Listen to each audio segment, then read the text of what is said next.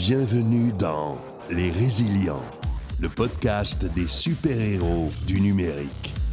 Un podcast produit par NetMedia en partenariat avec Splunk. Splunk aide les organisations à être plus résilientes grâce à sa plateforme unifiée de sécurité et d'observabilité. Nous sommes en 2024 et vous écoutez un nouvel épisode des Résilients qui débute, comme pour chaque numéro, par une histoire de résilience. Nous partons au Japon.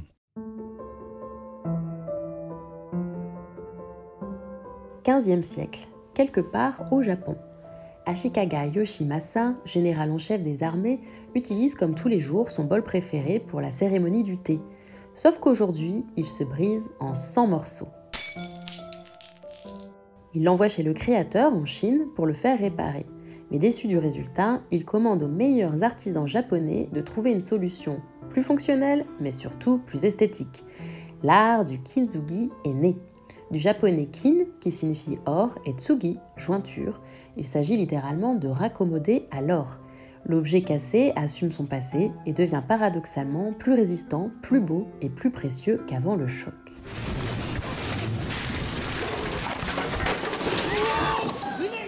17 janvier 1995, 5h46, heure locale. La Terre tremble et détruit tout.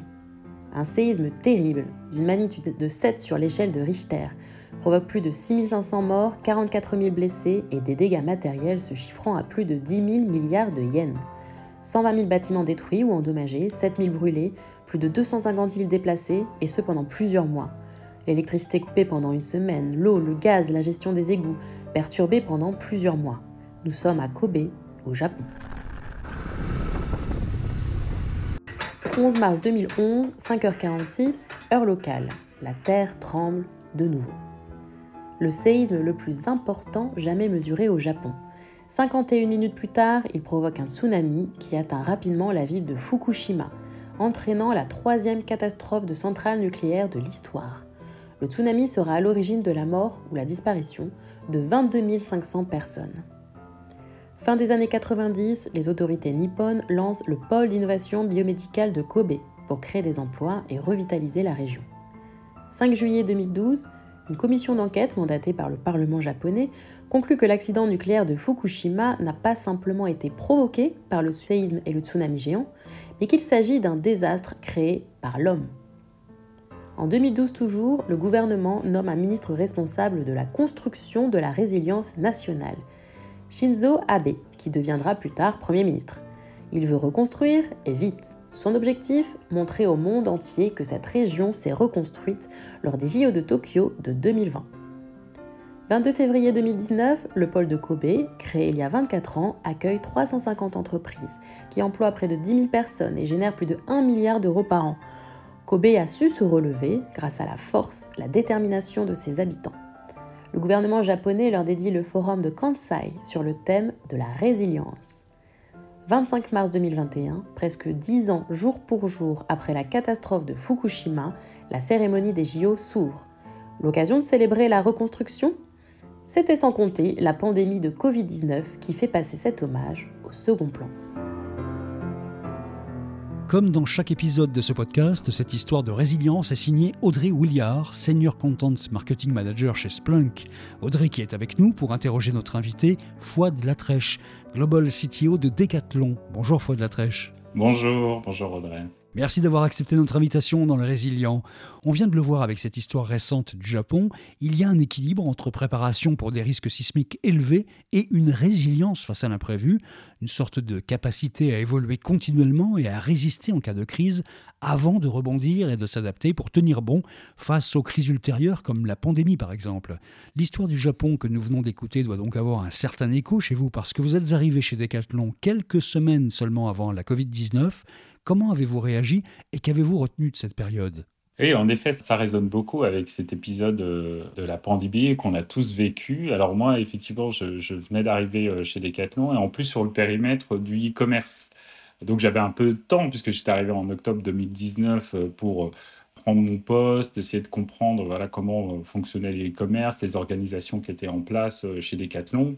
Et on avait des projets de croissance assez importantes et des ambitions business sur le e-commerce très importants chez Decathlon. On s'est vite euh, fait rattraper en mars 2020 euh, par la pandémie et donc ça nous a mis devant le fait accompli. C'est-à-dire que du jour au lendemain, dans beaucoup de pays euh, en Europe et notamment en France, où Decathlon est extrêmement implanté, comme vous le savez, on n'a plus eu de magasins ouverts. Et donc on a dû s'adapter, mais extrêmement rapidement, c'est-à-dire du jour au lendemain.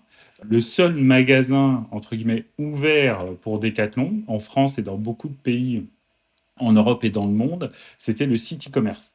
Ben, évidemment, on n'était pas prêt, euh, j'allais dire, euh, à assurer toute l'activité de vente de nos produits pour tous nos clients, euh, les magasins fermés qui se reportaient sur notre site e-commerce. Et donc, voilà, on a dû très vite se mettre en, war room, alors en plus à distance, hein, puisque voilà, on ne pouvait pas non plus se rendre au bureau. Donc, on a appris en même temps à travailler en distance. On les a très vite retrouvés pour assurer d'abord la stabilité du site, parce que ça, c'était notre premier combat. C'est-à-dire qu'avec les pics de trafic qu'on avait sur le site e-commerce, fallait tenir. Euh, voilà, on avait des fréquentations qui avaient rien à voir avec ce qu'on a connu dans toute l'histoire de Decathlon. Là, notre trafic était multiplié par 10, par 15, par 20. Et donc, évidemment, comme on n'était pas prêt, le site tombait au bout de quelques minutes.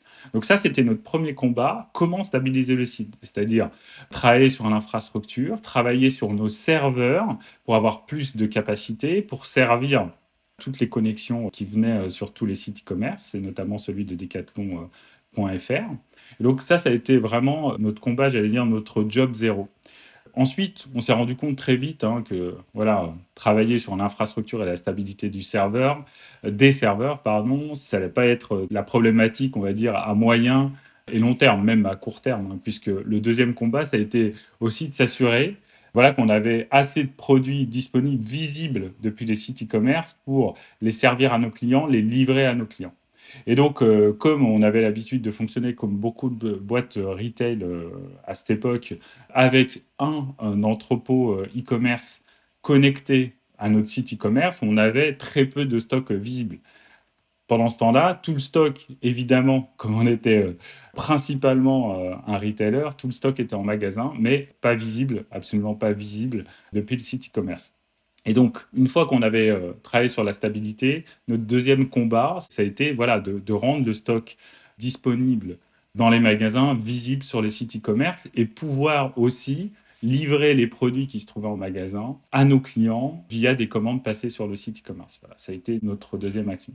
Et donc, euh, voilà, il y avait euh, pas mal de sujets de développement à faire. Et donc, on s'est organisé, on a commencé à travailler sur ces features-là sur notre site e-commerce et de proche en proche, quelque part, en hyper accéléré, hyper ramassé, on a rattrapé finalement un peu le retard qu'on avait sur toutes les fonctionnalités de nos sites e-commerce, qui était un plan, on va dire, à, quelques mois que je commençais à construire. On a dû le réaliser, j'allais dire presque en live, tous les jours, en travaillant euh, 7 jours sur 7 pendant toutes les semaines qui ont suivi euh, le premier confinement pour mettre à jour, mettre à niveau nos sites e-commerce pour servir la raison d'être de Decathlon qui est de rendre le sport accessible au plus grand nombre. Et donc là, on était en, j'allais dire, en, en temps réel en train de le faire. Fouad, que reste-t-il aujourd'hui des process de crise que vous avez mis en place à cette occasion? Il reste beaucoup de fondamentaux, c'est-à-dire qu'on a euh, cette période, elle nous a permis de mettre en place euh, bah, toutes les bases de la gestion de crise qui est utilisée euh, chez nous assez régulièrement. Alors, le moins possible, évidemment, parce qu'on n'aime pas se retrouver dans des situations de crise, mais le fait d'avoir des réflexes pour se retrouver des process, des endroits, des visios, avec toute la documentation procédurée tous ces éléments de gestion de crise qui sont à la fois euh, la communication, les lieux ou euh, les visions euh, pour se rencontrer, tous les différents contributeurs, tous les stakeholders des différentes entités, des différents domaines de décathlon à mettre en fonction de la nature de la crise et de la nature voilà, des incidents ou des problèmes à résoudre. Tout ça, c'est des choses qu'on utilise au quotidien et qui se sont mises en place pendant cette période-là et qu'on a formalisé, procéduré et industrialisé, j'allais dire, après cette période-là. Vous dites que votre objectif en tant que Global CTO, c'est de développer des opportunités pour le futur. Alors c'est quoi être Global CTO chez Decathlon? Alors, Global CTO chez Decathlon, c'est travailler sur la technologie. Aujourd'hui, la technologie chez Decathlon, elle sert à la fois les business qu'on connaît chez Decathlon, c'est-à-dire distribuer nos produits sportifs à travers les magasins. Le e-commerce, on en parlait. Mais aussi, c'est servir tout ce qui n'est pas visible directement par les clients. C'est-à-dire que Decathlon est une entreprise aussi qui conçoit, qui design et qui fait fabriquer ses produits à l'étranger. Et donc, il faut des outils aussi digitaux pour les concevoir et les faire fabriquer et toute la supply chain pour acheminer ces produits depuis euh, les usines jusqu'à l'utilisateur ou le client euh, final. Donc déjà, quand on travaille dans la technologie, il y a plein de systèmes digitaux. Quand on est Global CTO, voilà, on gère les équipes qui conçoivent et qui euh, développent et qui opèrent tous ces systèmes digitaux pour faire ça. Mais c'est aussi préparer l'avenir de Decathlon. Et demain, les leviers de croissance de Decathlon, ils sont sur d'autres éléments, par exemple l'économie circulaire l'économie circulaire qu'on commence à inscrire dans le cœur de la stratégie de Decathlon, ça va passer par la seconde vie, ça va passer par la réparation aussi de nos produits, de plus en plus dans nos ateliers, mais on peut imaginer aussi en dehors de nos ateliers. Ça passe euh, également par euh, la location de produits et pas l'achat pur euh, de produits neufs. Donc, ces nouveaux business models, on voit bien que là aussi, les expériences qu'on va fournir à nos clients autour de ces euh, nouveaux business models s'appuie très largement sur le digital et donc sur la technologie. Et donc les équipes, les équipes que j'ai la chance d'animer travaillent aussi sur ces solutions qui sont les leviers de croissance de demain de Decathlon. Foi de la Trèche, quels sont au quotidien les plus gros risques et défis auxquels vous êtes confrontés et comment vous y préparez-vous? Les plus gros risques, bah, il y en a un qui me vient tout de suite à l'esprit, c'est le risque cyber, hein, auquel euh, voilà, toutes les entreprises euh, sont confrontées. On a voilà, un contexte géopolitique euh, qui est malheureusement très riche en ce moment. Et voilà, donc c'est une dimension qui fait partie intégrante de notre activité et on essaye d'intégrer, on n'essaye pas, on, intègre le plus en amont possible dans notre chaîne de développement toutes les protections euh, cyber qu'on peut. Et puis après, on a tous les éléments euh, d'infrastructure aujourd'hui qui nous permettent de nous protéger vis-à-vis de ça. Et c'est une constante veille, une, constante adaptation de nos systèmes au risque cyber qui fait qu'aujourd'hui, et je touche du bois, on se prémunit de mieux en mieux de ce risque-là. Après, il y a aussi les risques compliance hein, qui deviennent une dimension euh, complètement intégrée à notre activité. On sait que voilà l'acuité des clients et l'exigence des clients vis-à-vis euh, de l'utilisation de leurs données est devenue extrêmement importante euh, pour chacun. Et donc, comme on a des systèmes assez distribués qui sont déployés euh, dans énormément de pays, il faut aussi qu'on puisse avoir, nous, des règles de fonctionnement et des façons de faire qui nous garantissent qu'en permanence, on préserve voilà, les données de nos clients pour les protéger de l'extérieur, mais aussi d'en faire une utilisation éthique aussi en interne. Je crois que vous gérez 2000 ingénieurs dans 70 pays, ce qui n'est pas rien. Quelles sont les différences d'approche des crises et celles de la notion même de résilience? Alors, oui, ça peut paraître euh, un chiffre comme ça important, 2000 ingénieurs. Déjà, je ramènerai ça effectivement au nombre de collaborateurs chez Decathlon. On est plus de 100 000 dans l'entreprise, dans ces 70 pays, évidemment. Sur la partie euh, ingénierie euh, pure, on a d'abord beaucoup d'équipes qui travaillent sur des solutions globales. Et ça, c'est le gros des troupes, c'est le plus important, c'est-à-dire c'est les solutions qu'on conçoit dans nos hubs euh, digitaux qui vont servir euh, l'ensemble de ces pays. en effet, après, on a des équipes locales qui sont en charge bah, justement de la localisation de ces applications-là à leur marché ou alors à leur euh, réglementation. Et on a besoin de ces forces pour travailler avec nous au plus près à la fois des besoins clients et à la fois des risques réglementaires et cyber qu'on peut avoir sur certaines plaques, notamment quand on opère euh, en Asie ou alors euh, en Amérique. Nous, on a une gouvernance globale et un modèle opérationnel qui nous permet d'avoir des responsabilités qui sont clairement établies et déléguées sur certaines plaques. Pour être très réactif, il faut qu'on puisse déléguer, euh, j'allais dire, les responsabilités de réaction au plus près de là où se trouve euh, le risque potentiel ou le risque avéré et donc l'incident. Et donc, voilà, clairement, dans les premières heures, les ressources locales sont capables de réagir en autonomie selon des procédures ou des façons de faire qu'on a établies, nous tiennent informés. Nous, euh, on réagit ou on intervient dès lors que la crise est un peu plus globale. Donc, je pour répondre à vos questions, c'est un système de gouvernance, un système aussi documenté et procéduré qui fait que on déporte la réaction au plus près du risque ou euh, de l'incident le cas échéant. Comment transmettre la culture de l'adaptation permanente à autant de monde à travers le globe? C'est une question intéressante parce que là aussi, je vais revenir euh, à l'ADN ou à la création euh, de Decathlon. C'est-à-dire que la culture du produit que nous, on adopte maintenant dans le product management, dans le monde du digital, Decathlon l'a structurellement quasi depuis sa création. C'est-à-dire que voilà, les équipes produits autour des produits sportifs, c'était vraiment une équipe, une petite équipe très agile qui était capable de comprendre un problème client, de designer un produit qui va répondre ou résoudre les problèmes des clients. Et c'est comme ça qu'on a des produits aussi intelligents, aussi innovants dans le monde de Decathlon quand je parle du produit sportif. Bah, dans son ADN du digital, Decathlon s'est construit euh, comme ça. C'est-à-dire que nous, on devait être au départ à la hauteur des produits euh, physiques, des produits sportifs. Donc quand on a inventer l'expérience digitale autour des produits euh, sportifs, on s'est adapté à ça, c'est-à-dire une innovation permanente pour coller au mieux de l'expérience du client, en écoutant beaucoup le client et en adaptant, comme je le disais tout à l'heure, l'expérience au plus près de l'usage qui en est fait. Et pour moi, ça, c'est la définition même de l'agilité, au-delà de toute la littérature qu'on peut lire sur les méthodes agiles, etc. C'est vraiment cette adaptation permanente de l'expérience client en ayant beaucoup d'écoute de ce même client, en écoutant ce qu'il nous dit, en adaptant l'expérience au contexte local et au plus près de l'utilisateur. Avant même d'arriver chez Decathlon, vous avez passé beaucoup de temps dans le monde bancaire. C'est un secteur qui entretient une forme de paranoïa sécuritaire. Qu'avez-vous gardé de cette expérience?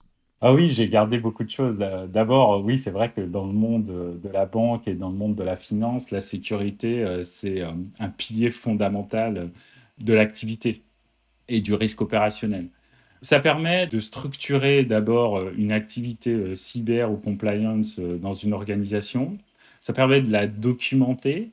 Et surtout, ça permet de mettre en place un certain nombre de procédures de routine pour réagir très vite. En fait, il n'y a rien de plus précieux, j'allais dire, en la matière que la vitesse de réactivité et aussi le réflexe. Et euh, comme tous les sportifs, d'ailleurs, moi, je, suis euh, aussi un sportif. J'adore faire du sport, j'en fais beaucoup. Et c'est pour ça que je me sens très bien chez Decathlon, pour le coup. Et je m'entraîne régulièrement. Et j'ai des routines d'entraînement. Et c'est ça que je retiens finalement et que j'ai appris beaucoup à la banque en matière de cybersécurité. Et je l'ai beaucoup euh, importé chez Decathlon quand je suis arrivé. Structurer les choses, organiser, documenter, c'est un aspect de l'activité.